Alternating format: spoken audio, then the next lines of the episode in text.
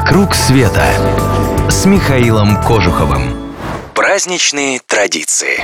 Сегодня отправимся с вами в Данию праздновать День Святого Ганса. Как бы ни различались народы мира, все-таки есть вещи, в которых все мы до крайности схожи.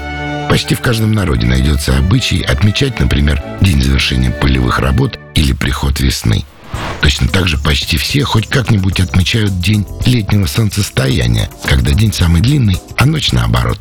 У нас солнцестояние приходится на 6-7 июля по новому стилю Иванов день, Иван Купала. Но про это каждый наверняка знает не хуже меня. Лучше я вам расскажу про то, как отмечают в Дании свой праздник в день солнцестояния, день Святого Ганса. Для начала Святой Ганс и Иван Купала – это один и тот же человек – Жил, конечно, не в России, не в Дании, а в Палестине. Это Иоанн Креститель, он же Иоанн Предтеча. По-настоящему его звали Йоханан, а Иван и Ганс, представьте себе, просто разные формы его имени. Точнее говоря, Ганс — это уменьшительная форма германского имени Йоган. Вроде как у нас Иванов называют Ванями.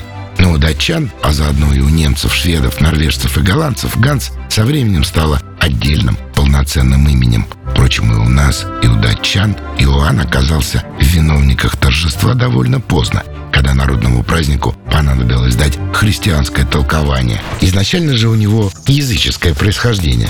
Это очередное, но не последнее сходство нашего праздника с датским. Ведь отмечают его датчане тоже очень похоже. Поют, танцуют и жгут костры. По старинному поверью, костры помогают изгонять злых духов. В первую очередь из ведьм. Когда-то считалось, что женщина легко может договориться с дьяволом, а в обмен получает сверхъестественные силы. Причем эта идея получила огромное распространение не в темное средневековье, как можно подумать, а в эпоху Возрождения. Сейчас в колдовство уже мало кто верит, хотя по части женщин я бы не торопился с такими выводами. Во всяком случае, на кострах теперь сжигают только соломенные чучела ведьм, к огромному восторгу детворы. Уже в середине дня многие жители Копенгагена отправляются в парки, скверы и на морское побережье, жечь костры и распевать традиционные песни.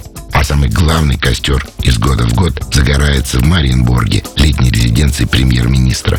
К нему я вас в гости никак не могу пригласить. А вот отправиться в Данию вместе с художником Андреем Бельжо с удовольствием.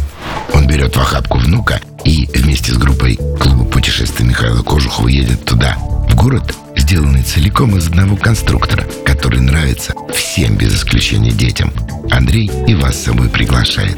Подписывайтесь на новости на сайте www.travelclub.ru и вы первыми узнаете о самых лучших наших маршрутах.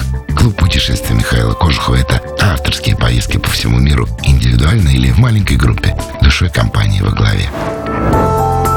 «Вокруг света» с Михаилом Кожуховым.